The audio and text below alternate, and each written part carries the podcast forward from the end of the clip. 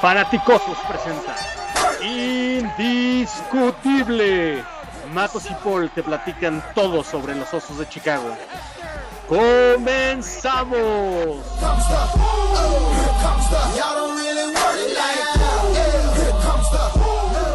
Muy buenas noches, queridos fanaticosos. Un gusto estar con ustedes y darles la bienvenida a este episodio número 4, análisis de Ryan Pace en el draft. Y conmigo en esta noche mi partner y gran amigo Matos. Muy buenas noches. Qué gusto otra vez estar contigo. Buenas noches, Paul. Buenas noches a todos. Un placer estar nuevamente con ustedes en esta primera parte de Ryan Pace. Un capítulo que va a estar muy, muy interesante. La verdad es que nos costó muchísimo trabajo ponernos de acuerdo a Paul a mí y esperemos que uno, si no estén de acuerdo, nos lo hagan saber y dos, que lo disfruten. Correcto, correcto. Y como bien dijo ahorita Matos, es el episodio uno de dos, donde vamos a entrar a profundidad a cómo medir el éxito de un GM y en especial de Ryan Pace en estos ya seis drafts. Ya lleva cinco años y medio con los Chicago Bears, seis drafts. Y, y, lo vamos, vamos a medir el performance de Ryan Pace en estas cuatro variables. Número uno, draft, que consideramos el, el pilar del éxito de, cualquier GM. Y, en el siguiente capítulo vamos a ver más las otras tres variables, que son agencia libre, staff de cocheo y cultura organizacional.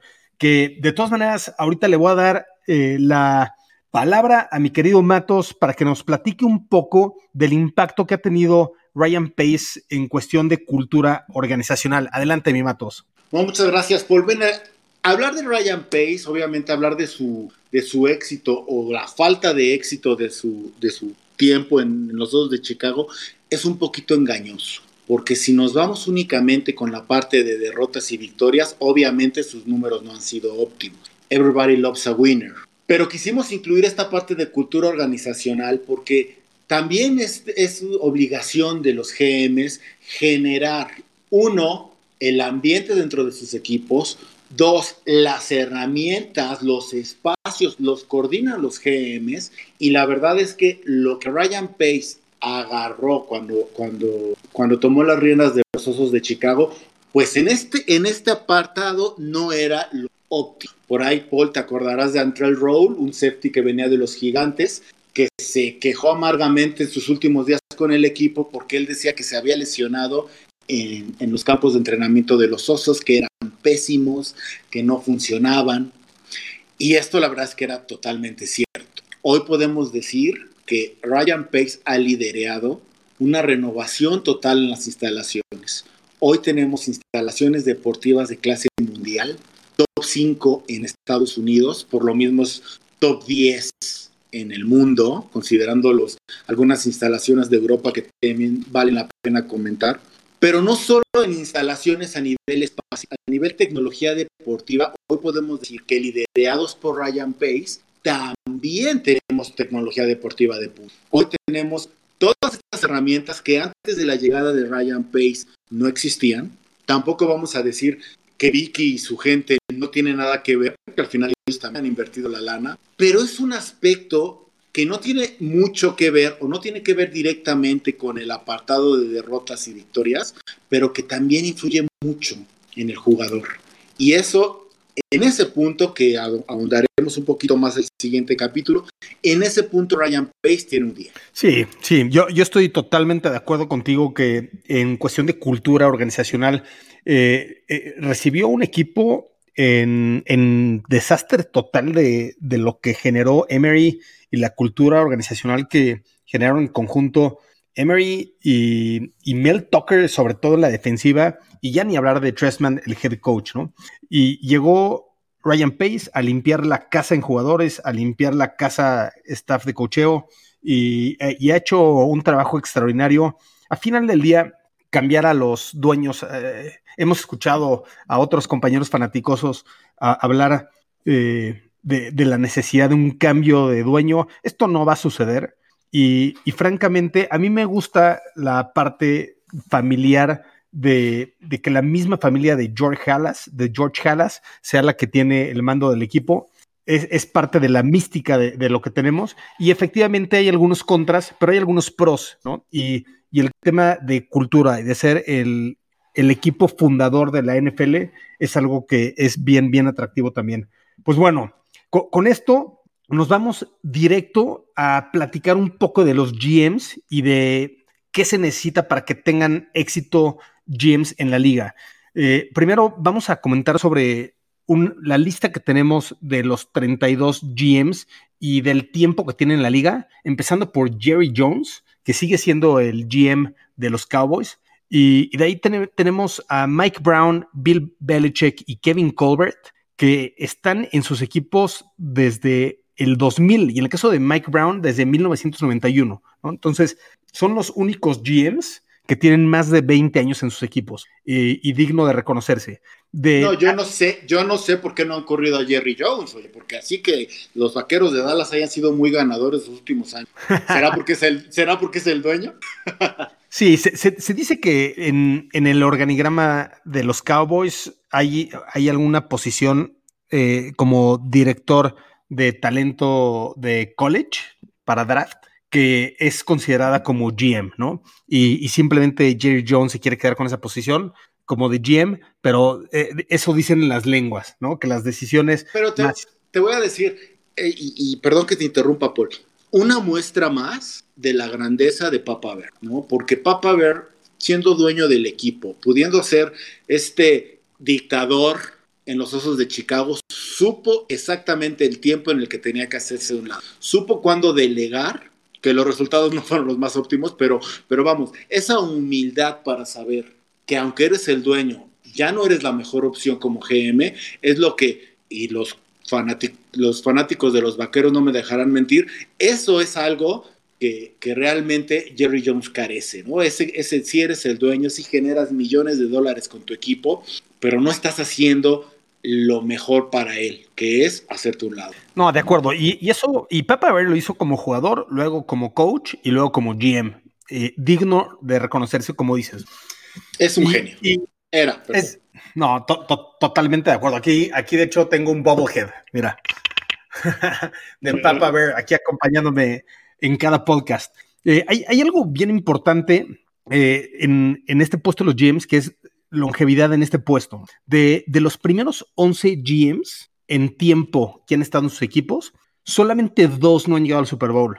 Uno es Mike Brown de los Bengals, que ha estado ahí desde 1991, y el otro es Rick Spielman de los Vikings, que ha estado en esa posición desde el 2006. Eh, y, y, esto, estos nueve otros coaches de estos primeros top 11, que son, voy a acabar la lista, de los primeros cuatro que dije, más Mickey Loomis, Rick Spielman, Thomas Dimitrov, John Schneider de los Seahawks, Howie Roseman de los Eagles, John Elway y Les Snead. Solamente, después de esta lista, solamente hay dos GMs que han llegado al Super Bowl, los cuales son John Lynch y Brett Beach, ninguno de los cuales, en mi perspectiva, son acreditables al Super Bowl. Justamente fue el Super Bowl, obviamente, 2020. Brett Beach llegó a esta posición por una pelea interna. Y, de hecho, cuando llegó a esta posición ya estaba seleccionado Pat Mahomes. Y en el caso de John Lynch, él, no ha tenido muy buenos drafts y, ha sido más bien un equipo construido a base de, toma de decisión del head coach, más que de John Lynch, ¿no? Sí, no nos consta nada, pero se, rumora que, John Lynch tiene problemas de, de autoridad aparte del alcoholismo que, dicen que tiene, y, que cualquier, este head coach llega y lo ningunea de una manera obvia. Sí, de acuerdo. Entonces, aquí eh, resaltamos la importancia que tiene el tiempo que tienen estos GMs en su posición. Algo bien interesante es que de la camada de GMs que cambiaron en 2015, no me acuerdo el número, pero recuerdo que fueron alrededor de cinco, solamente queda Ryan Pace con los Osos de Chicago. Antes de Ryan Pace, en la cama 2014 está Jason Licht, que en mi opinión está en el asiento muy caliente, aunque en esta, en esta eh, off-season le fue muy bien, ¿no? Teniendo a Tom Brady, a Gronk y, pudiendo. Realmente ahí Arians le puede estar hablando un trabajo a Jason Licht. Y luego en 2016 hacia adelante ya tenemos varios GMs por camada, ¿no? Entonces, sí nos dice que Ryan Pace ya está pasando eh, e-, este, este como límite de años, de cinco años, que la mayoría de los GMs no pasan. Y eso hace que las franquicias estén constantemente cambiando de liderazgo y, no buscando algo de largo plazo, ¿no? Ya, como lo platicaste, Matos, con esta cultura organizacional donde hubo una remodelación, este nivel de tecnología, simulaciones, eh, este, entrenamientos virtuales para los jugadores, este, todo esto, o sea, habla de, un nivel de influencia de Ryan Pace en la organización que, es digno de reconocerse y, y en mi perspectiva es algo que en 2020 ya le puede dar frutos, porque si no le da frutos en 2020, no sabemos ni qué va a pasar, ¿verdad, mi No, ya, ya le tiene que dar frutos, Paul, ¿no? Al, final, este, más adelante lo, hablaremos a detalle, son escandalosos un poquito sus cifras en cuanto a, lo importante para los fanáticos, que son las victorias, los playoffs, todo eso. Sus números, francamente, no son buenos. Entonces, sí hay, y, parte de la intención que tenemos con este podcast es reconocer lo que ha hecho fuera de, fuera de, lo deportivo, fuera de, lo que el juego en sí es. Sí es reconocer las cosas que ha hecho bien, pero también contagiar este sentido de urgencia, porque el tiempo se le acaba. El que haya metido tecnología de punta a Hallas Hall no le va a salvar la chamba si seguimos sin estar constantemente en playoffs. Lo que sí, también quiero, agregar, también quiero agregar, Paul, es la, la, manera muy ambiciosa de Ryan Pace, porque podemos hablar ahorita, ah, mencionabas a Jason Leach de los Bucaneros, ¿no? O sea, lo que está haciendo Jason Leach en este momento es comprar un equipo ganador, ¿no? Es, es un equipo que está diseñado para ganar de manera inmediata, con Tom Brady, con Gronk, con lo que tú quieras, pero al final es un equipo que no tiene mucho futuro a mediano plazo. Es un equipo que tiene que ganar ya. Lo que Pace nos vendió, que no ha entregado, pero que sí podemos decir que lo está intentando, es crear una cultura de un equipo que constantemente esté ganando, constantemente esté en playoffs.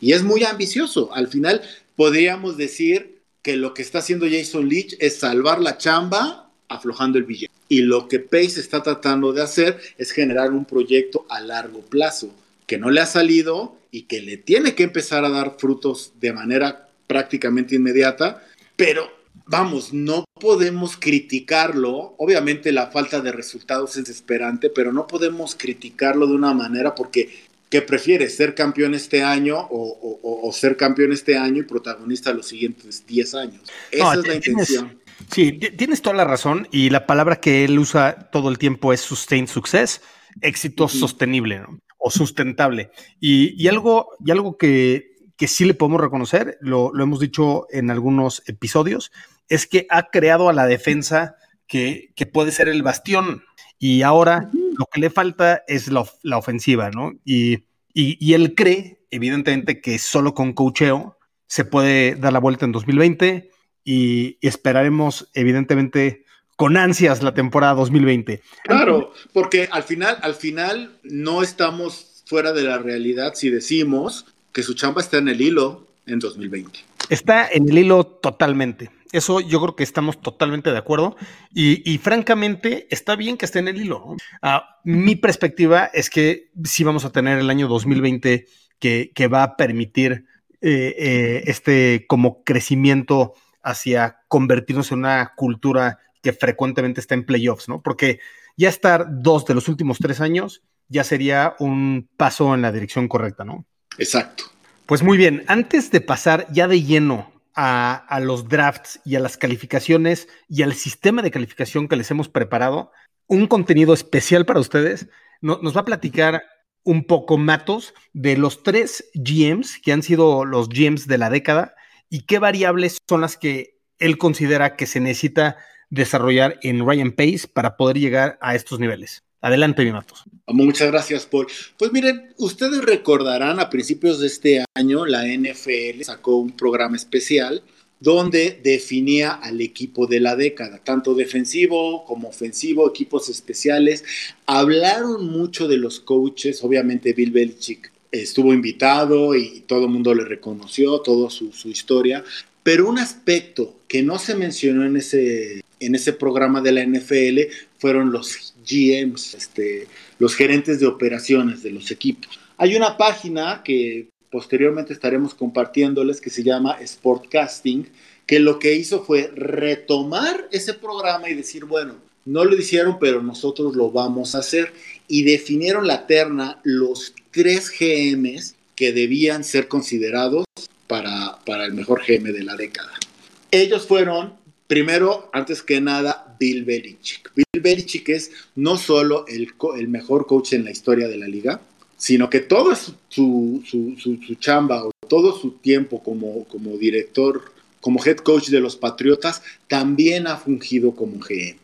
Entonces, parte de ese éxito de Bill Belichick también tiene que ver con la parte de pantalones largos, también tiene que ver con la parte de organización de contrataciones.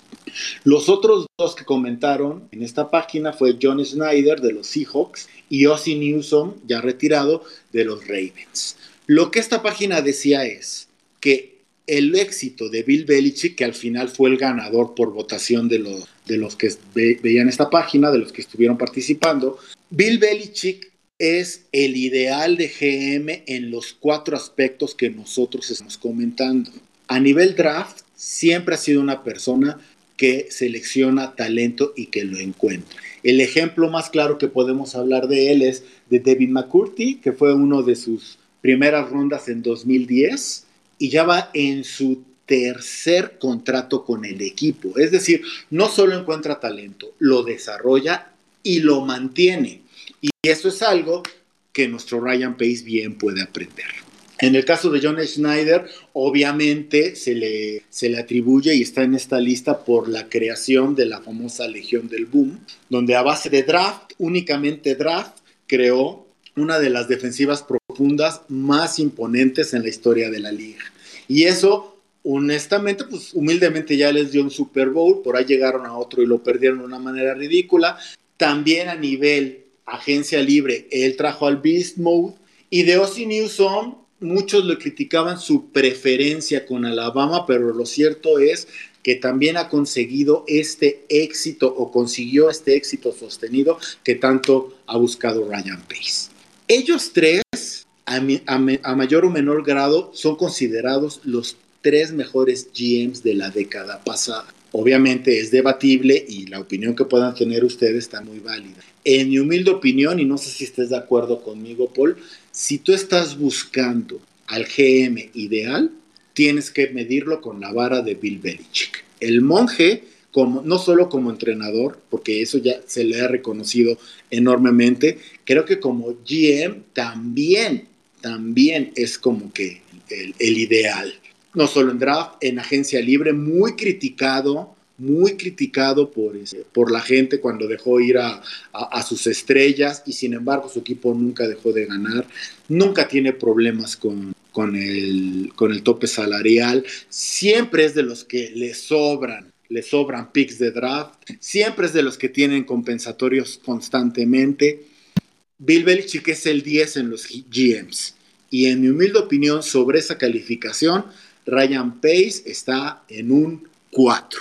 ¿Tú qué piensas? Yo, yo creo que es una calificación justa la que das y, y efectivamente si, si hay una vara, tiene que ser la más alta y totalmente de acuerdo que es Belichick. Este, yo, en, en mi opinión, agarrando solamente la parte de draft de Ryan Pace en la que nos estamos concentrando, yo creo que está en un 7 y, y está en un 7 en mi perspectiva porque él sabe encontrar talento.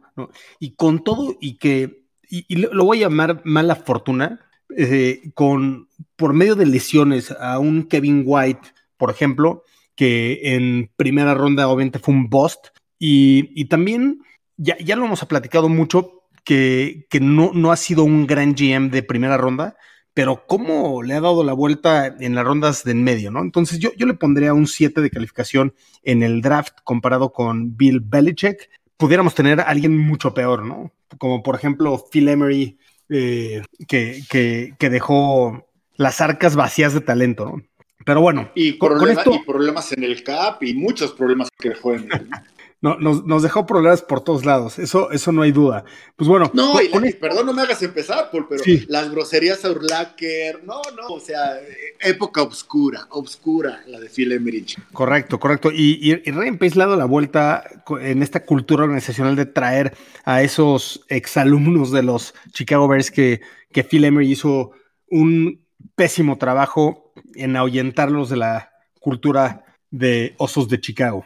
Pues bueno, Ahora ya entramos de lleno al objetivo número uno de este capítulo, que es mostrarles el panorama de los seis drafts en los que ha estado Ryan Pace y, específicamente en los primeros cuatro. Todavía no es momento de juzgar al 100% el draft de 2019 con David Montgomery como la cabeza de ese draft. Y, y, evidentemente ahorita no hay manera de juzgar 2020, ¿no? Entonces, vamos a empezar con esta metodología. Hicimos un sistema de calificación de, cinco niveles, donde el, peor es bust, de ahí nos vamos a mediocre o below average, de ahí nos vamos a promedio, de ahí bueno o above average y de ahí excelente, ¿no? Entonces, a todos los jugadores de estas primeras cuatro selecciones de, draft o estos, o estos cuatro drafts de Ryan Pace están todos calificados al 100%. Vamos a empezar con 2015. Te voy a dar, eh, eh, todo esto lo hicimos en conjunto y, después te voy a dar estadísticas, Matos, para que nos platiques un poco de las conclusiones. En 2015, en la primera ronda, seleccionamos a Kevin White, que calificamos como un bust. En segunda ronda, Eddie Goldman, de Florida State, que calificamos como un excelente pick. De ahí tuvimos a la selección de Ronis Grasu en tercera ronda, centro de la Universidad de Oregon, que calificamos como Bust. De ahí cerramos cuarta, quinta y sexta ronda con Jeremy Langford, Adrian Amos y Tayo Fabuluye, de, los cuales Langford fue eh, mediocre y Adrian Amos lo pusimos como por encima del promedio, como above average, como un buen pick que a la postre nos dio el cuarto pick de 2020 que hicimos el cambio para traer a las arcas a Nick Foles. Y cabe mencionar que en 2015 de la calle se trajo Ryan Pace a Cameron Meredith, a Jonathan Anderson, Bryce Callahan y John Timo, lo cual dio una clase total de 10 jugadores, de los cuales cuatro fueron titulares en algún momento. Y, y, te voy a dar esta estadística de 2015 tuvimos a un jugador excelente en Goldman, a dos por encima del promedio y uno promedio. Como dije, en algún momento cuatro titulares. ¿Cómo, cómo, cómo te quedas con este draft de 2015 que definitivamente ha sido uno de los más pobres de Ryan Pace? Bueno, al final también recordemos que, que Ryan Pace era su primer año. Él, yo no me consta nada. A mí me da la impresión que John Fox fue más que impuesto. No fue una selección de, Ryan Pace. Él llegó con las prisas. Él tuvo realmente poco tiempo para hacer la tarea. Entonces, este, obviamente Kevin White, por razones totalmente aleatorias y desafortunadas, fue totalmente un boss. Tampoco es que no sepa jugar, es que no podía jugar. ¿no? Pero me quedo con, la selección de Eddie Goldman, ¿no? Si, si, a mí me hubieras dicho que Eddie Goldman, sabiendo lo que sé ahorita, que, que es un jugador elite, en su posición, top 10 de su posición, que en sí no es una posición que luzca mucho. Si me hubieras dicho, Eddie Goldman fue nuestra selección número 7 en ese año de primera ronda, como, no, Kevin Hart fue la 7, ¿no? Sí, me hubiera quedado contento. Al momento, tener cuatro titulares y uno de ellos, great, un gran jugador como Goldman, me deja con un, con un draft adecuado, cuando no excelente. Sí, yo, creo que eh, tienes todo el punto. Es nuestro bastión de la defensa. Sin él, la defensa no opera ni en el juego terrestre ni en el juego aéreo. Y, él, él, es el que hace todo el anclaje. Lo construyó con una muy buena estrategia Ryan Pace, porque empezó por las líneas y de ahí fue seleccionando jugadores hacia fuera del campo. Y, eso, esa estrategia fue muy, muy interesante. Ok, de, de ahí nos vamos a la segunda Ah, al segundo año de Ryan Pace en el draft y en 2016 con la primera ronda seleccionó a Leonard, Leonard Floyd de Georgia y lo catalogamos como un jugador promedio, ¿no? De promedio, tal vez tirándole un poquito hacia abajo del promedio, porque no hizo lo que venía a hacer, que era llegar al coreback, ¿no? Tuvo buen performance en juego terrestre, buen performance en cobertura. No lo seleccionamos como el noveno pick para eso, por eso lo calificamos como average a below average. De ahí seleccionamos a Cody Whitehair, la selección número 56, después de dos trade downs. Muy interesante ese, ese proceso y lo catalogamos como un pick excelente. Eh, de ahí eh, seleccionamos a Jonathan Bullard en la tercera ronda, que fue un jugador below average. De ahí en la cuarta ronda tuvimos tres picks, Nick, Nick Dion Bush y DeAndre Hall, de los cuales fueron calificados como arriba promedio, promedio y abajo del promedio.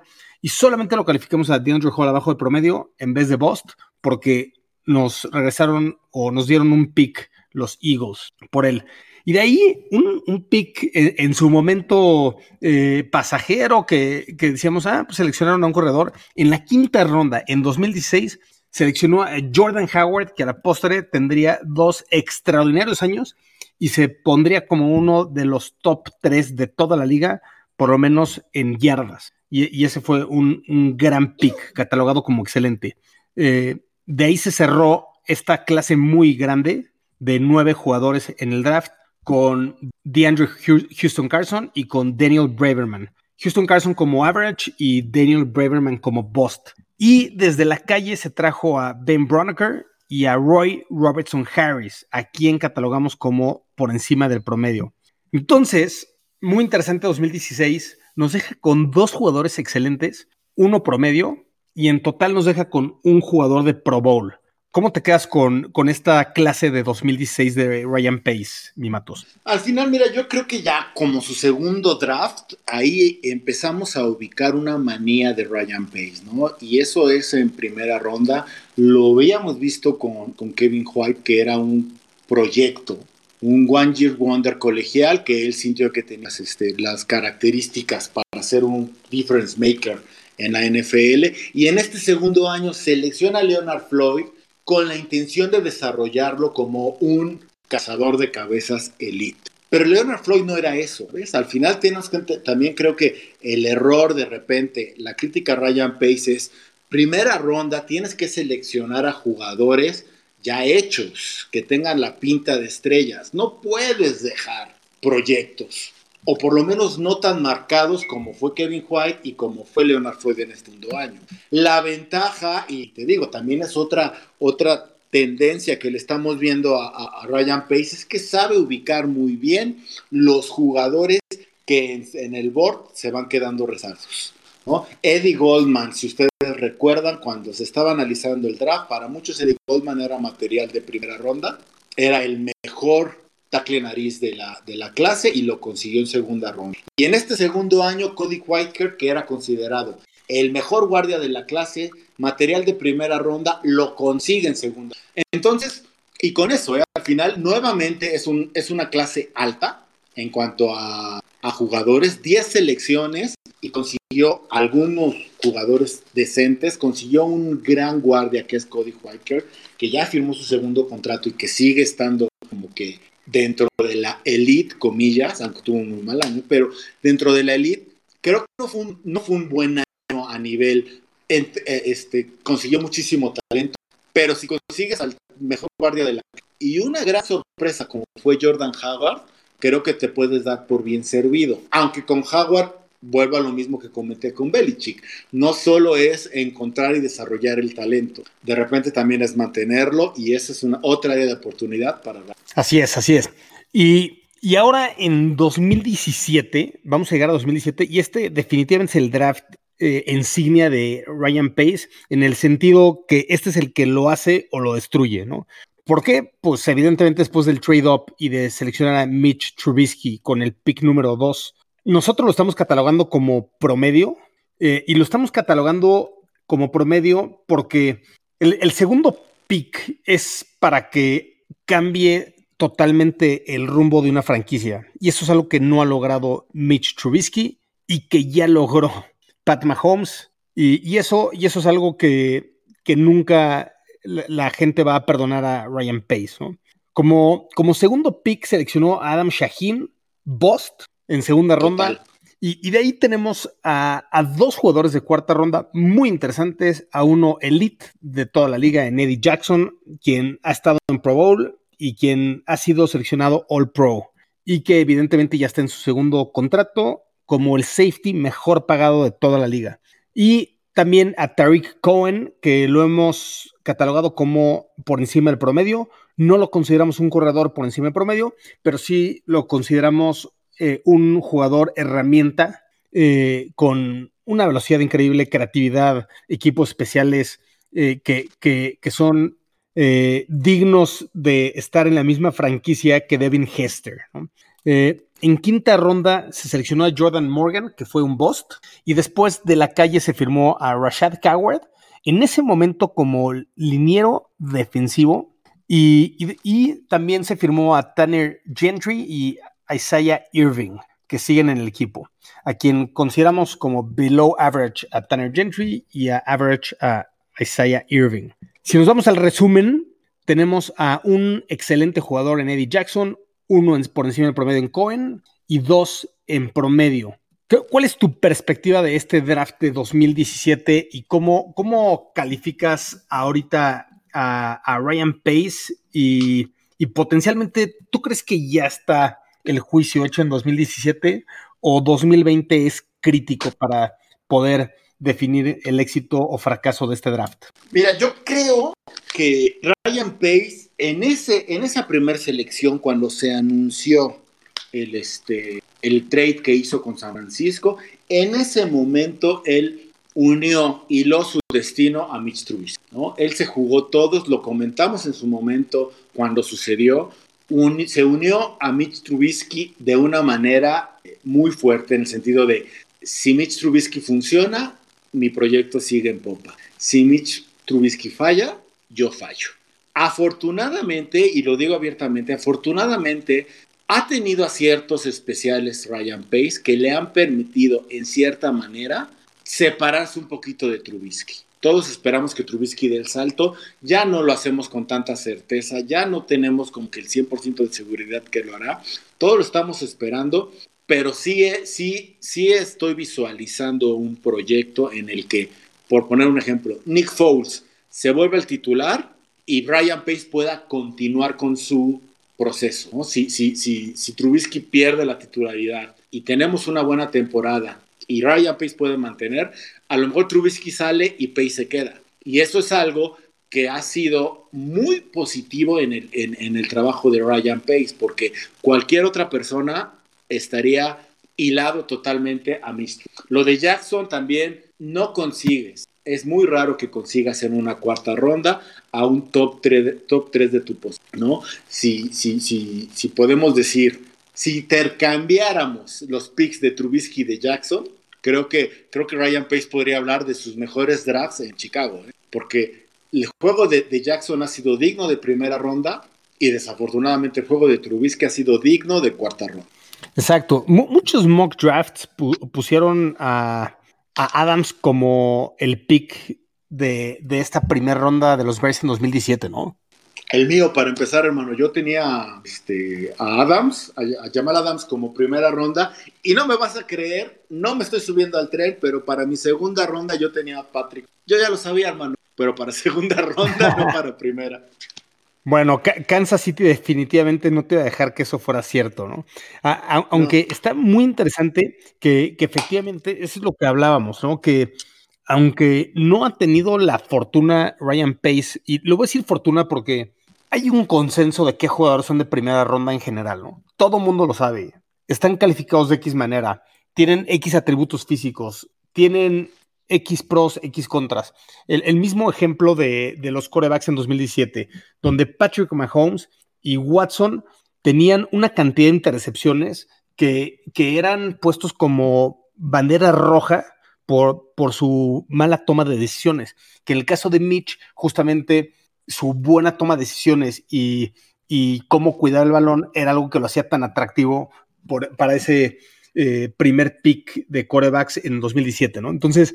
Y sobre todo para un equipo que venía de Jay Cutler. Lo que menos buscaban era un, un coreback propenso a las incepciones. Eh, eso, eso es cierto, eso es cierto, ¿no? Entonces, Eh, el, poder tener en, Ryan Pace alguien tan sólido de la segunda ronda hacia adelante, eso es algo que eh, muchos equipos, y se los decimos, o yo se los digo de todo corazón, tenemos suerte de tener a Ryan Pace, porque eh, él, hace el trabajo, es, es, es en mi opinión, su ética de trabajo es extraordinaria y, y se mete al nivel de detalle en jugadores en esa cuarta, quinta ronda como nadie en toda la liga, en mi perspectiva, ¿no? Y vamos a ver al final de, estos, eh, de, esta secuencia de drafts, vamos a ver los resultados eh, completos, la, película completa, y vamos a ver lo consistente que ha sido con los éxitos generados en cuarta y quinta ronda sobre todo, ¿no? y pues que al final es solapa un poquito, Paul, las fallas tan grandes que ha tenido en primera ronda, ¿sabes? Si él no se metiera tan a detalle a evaluar, a escautear a los prospectos de rondas medias para bajas, ¿no? Probablemente no tendría ya chamba. O probablemente estaríamos en una peor situación, ¿no? Porque si dices, bueno, la regó con Kevin White, bueno, pero sacó a Goldman. No, no, tuvo un error increíble con Leonard Floyd, sí, bueno, pero sacó este, a Whitehair. No, espérame, es que Mitch es todo un boss. Sí, pero sacó a Eddie Jackson. Entonces, en cierta manera, ha solapado los errores tan grandes que ha tenido en primera ronda con aciertos importantes donde nadie las espera. ¿eh? E, e, eso es totalmente cierto y, vamos a entrar al final a un resumen de los éxitos por ronda. Y eso es sorpresivo, ¿no? porque tienen muy malas rondas, como tercera o como sexta o séptima, y, obviamente la primera, ¿no? Pero tiene... La primera sí es. Específicamente la segunda ronda y la quinta ronda son de notarse, ¿no? Y la, cuarta ronda tiene bastantes buenos éxitos también, ¿no? Y especialmente, obviamente con Eddie Jackson, ¿no? Pero, pero bueno, e, eso lo vamos a ver al final. Vamos a entrar al último draft que tenemos calificado, porque, repito, los drafts de 2019 y 2020 no están calificados. Entonces, en 2018 se seleccionó a Rockwell Smith, a quien calificamos como por encima del promedio, above average. Consideramos que es un jugador que puede ser excelente, pero en primer y segundo año todavía no ha demostrado estar con esa etiqueta. James Daniels, lo, de segunda ronda, lo ponemos como average, como promedio. Anthony Miller, lo vamos a poner por encima del promedio por la cantidad tan alta de touchdowns que tuvo el primer año y por los últimos 10 juegos que tuvo el año pasado, eh, en, el que casi llega a las mil yardas, querido Anthony Miller. Eh, después tenemos a Joel y Buniwe, lo ponemos como promedio por su gran performance en equipos especiales.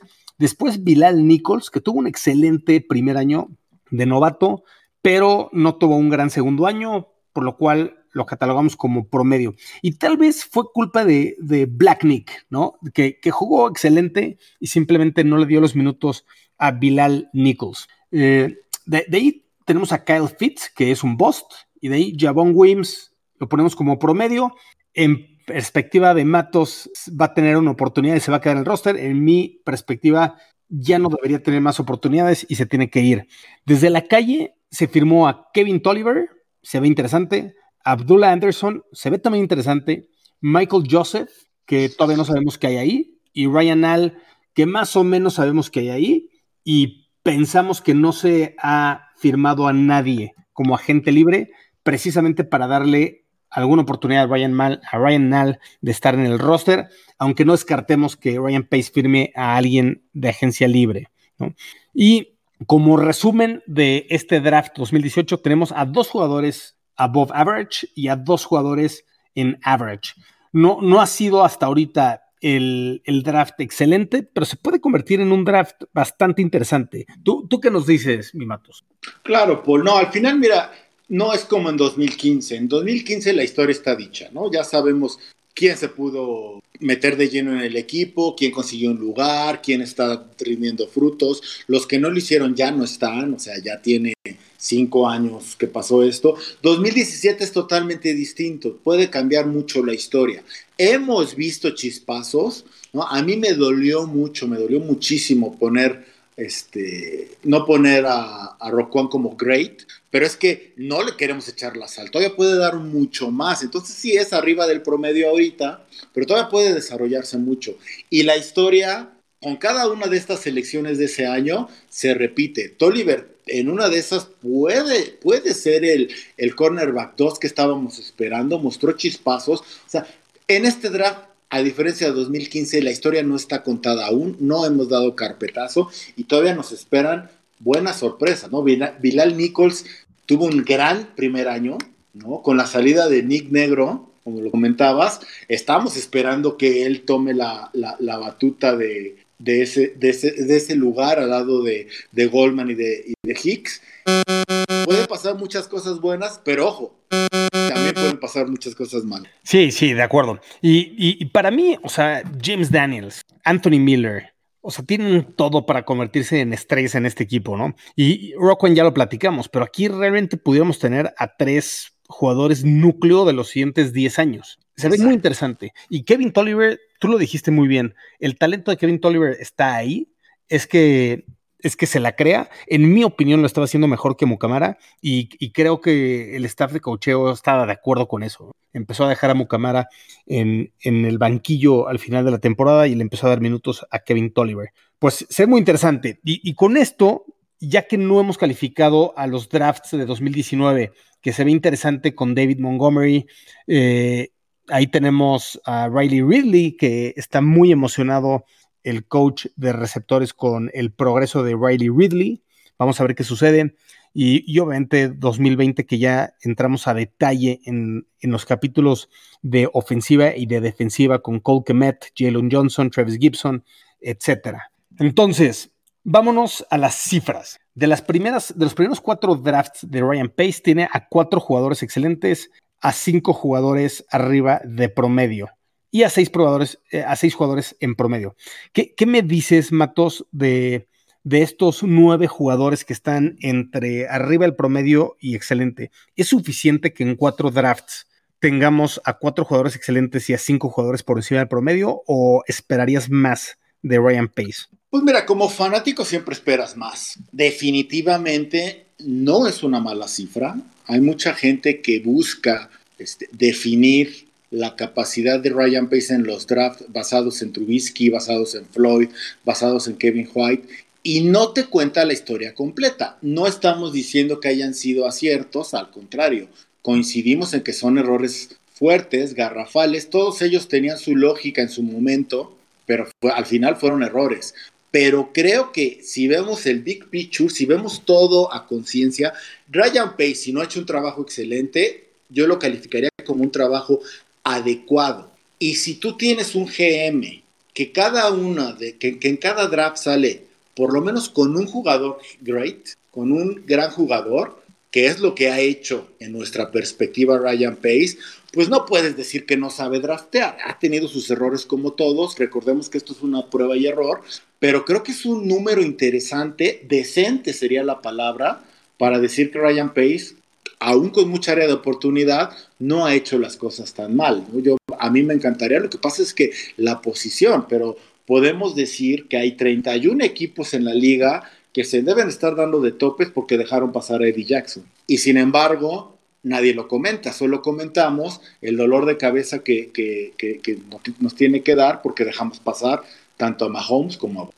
Sí, es cierto. Yo, yo, yo también considero que lo, lo ha hecho bien en, en, en general y, si esto se hubiera unido, eh, esta fortuna slash mejor análisis de estos picks de primera ronda o, estos eh, menos riesgos tomados, es evidente que Ryan Pace toma muchos riesgos en primera ronda, ¿no?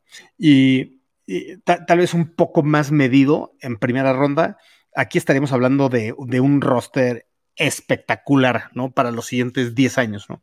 Y, cabe mencionar que como parte de este above average, adicional a estos cinco jugadores que seleccionó el draft, está Roy, Roy Robertson Harris y Bryce Callahan, ¿no? Y Roy Robertson Harris todavía eh, tiene, es, definitivamente el número uno eh, rotacional en la línea defensiva.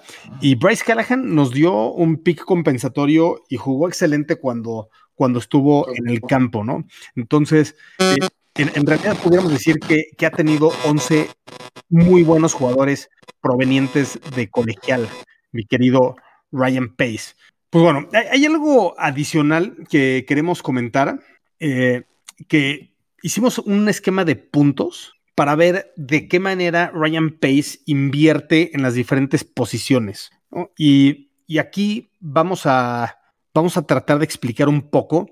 A, la primera ronda le dimos 10 puntos, a segunda ronda 8 puntos, tercera ronda 6 puntos y después un punto menos por ronda, ¿no? A la cuarta 5 puntos, a la quinta 4 puntos, etcétera. Y a UDFAs, jugadores de la calle notorios que fueron los que comentamos aquí, les dimos un puntito, ¿no?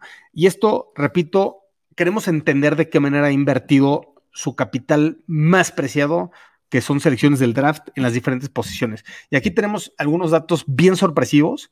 No, nos dio un total de 235 puntos, todas las selecciones que ha tenido del draft, repito, más un punto por estos eh, UDFAs notorios. ¿Cuántos puntos crees que le ha dedicado al draft Ryan Pace de los 235? ¿De los a, la ofensiva o a la defensiva o cómo? solo al coreback. Pues hemos seleccionado a uno, según yo. Entonces, fue primera ronda, 10 puntos. Exacto, correcto, 10 puntos. 4% de su capital del draft se lo ha dedicado a la posición más importante de los deportes. Eso para mí es totalmente inaceptable y lo pondría como un una tache eh, calificando a Ryan Pace. Por el otro lado, ha utilizado 25% de, de su capital de draft 60 puntos de estos 235 en receptores o corredores, ¿no? Lo, cual para mí definitivamente es sorpresivo. ¿Esto te sorprende? O sea, que sea tan alto. Sí me sorprende porque no checa. Yo todavía recuerdo la, este, la primer, la primer este, conferencia cuando anunciaron a Ryan Pace prácticamente, y no me dejarán mentir, y si es, y si es así, estoy mintiendo, háganoslo saber por Twitter, este, él prometió casi casi un coreback por año, ¿eh? Vía draft, que no lo vería mal. Eso, eso prometió.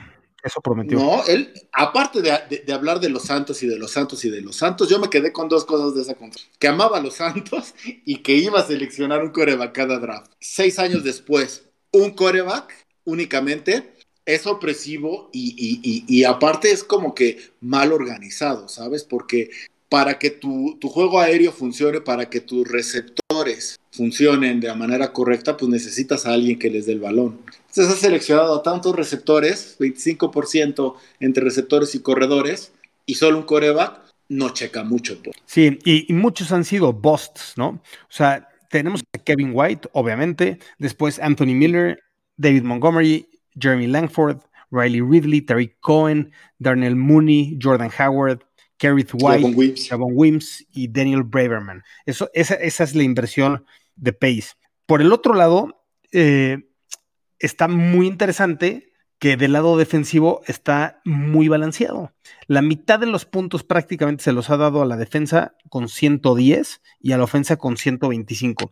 Y de la defensa, bastante balanceado eh, a a los profundos les ha dado 42 puntos, a la línea defensiva 37 puntos y a los linebackers 31 puntos. Y, simplemente por posiciones, en los linebackers realmente son solamente dos posiciones porque nosotros eh, colocamos a, los, a las defensivas o, pass rushers, los colocamos con la línea, ¿no? Como eh, on the ball linebackers y no off the ball linebackers. Entonces, muy balanceado y, eso nos habla que el balance últimamente da algo positivo, ¿cierto, mi Matos? Claro, y, aparte nos explica el área de oportunidad principal, ¿no? Si, si la posición más importante en los deportes es el coreback y Ryan Pace ha utilizado una ronda, una selección en ella, podemos entender que el área de oportunidad tal vez sea como Bill Belichick. Bill Belichick cada dos años por lo menos anda seleccionando una ronda media un coreback. Y mira que Bill Belichick tuvo el privilegio de tener a Tom Brady 20 años en su plantel.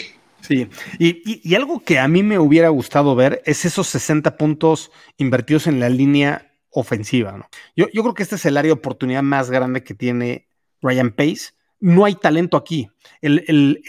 los dos mejores picks, podríamos decir, bueno, evidentemente Whitehair, pero de ahí el segundo es James Daniels. Y de ahí tenemos, a, tenemos a Grazú, a Morgan, a Fabuluye Y apenas ahorita se seleccionaron a dos, pero en la séptima ronda. Y en séptima ronda, y que son proyectos interesantes, pero al final te da la idea y recordando y retomando lo que vimos el podcast pasado es, no le estás metiendo capital de draft, no le estás metiendo lana, pues por eso tienes problemas en la línea ofensiva. Exacto. Eh, voy a decir pobre Castillo, pero no. Castillo. Esperemos que no. Lo tienes que hacer. Eh, exacto, exacto. Pero, pero es bastante, bastante interesante cuando empiezas a ver por partes este, este armado. No estamos diciendo que, que, que, Pace haya, hizo ha hecho un buen trabajo en el draft.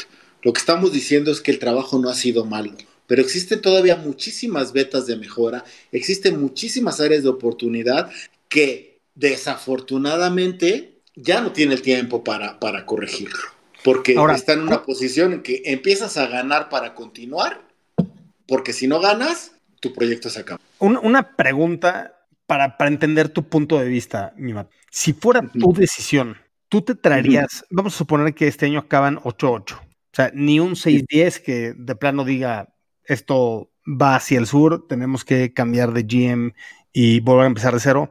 Pero vamos a suponer que acaba otra vez 8-8, muy similar a 2019. ¿Tú crees que estaremos en mejores manos con un nuevo GM o preferirías que, que se quede Ryan Pace con esa experiencia de 6-7 años y darle otro, otro tiempo, vamos a suponer de dos años o, o tres años para, para intentar darle la vuelta? ¿Cuál es tu perspectiva? Mira, yo para mí, para mí, la única manera en que Ryan Pace sea nuestro GM la siguiente temporada, 2021, es que lleguemos a playoffs y ganemos por lo menos un juego en playoffs, ¿no?